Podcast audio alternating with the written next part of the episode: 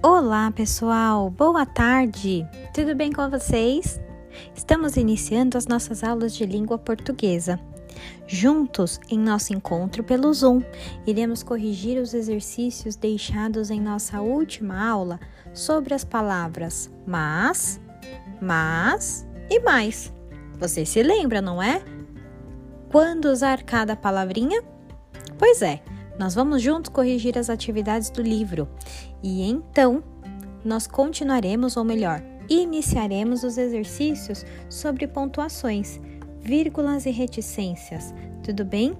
Tema da nossa aula de segunda-feira. Vamos juntos? Eu espero por vocês. Separe o seu livro e o seu caderno. Beijos!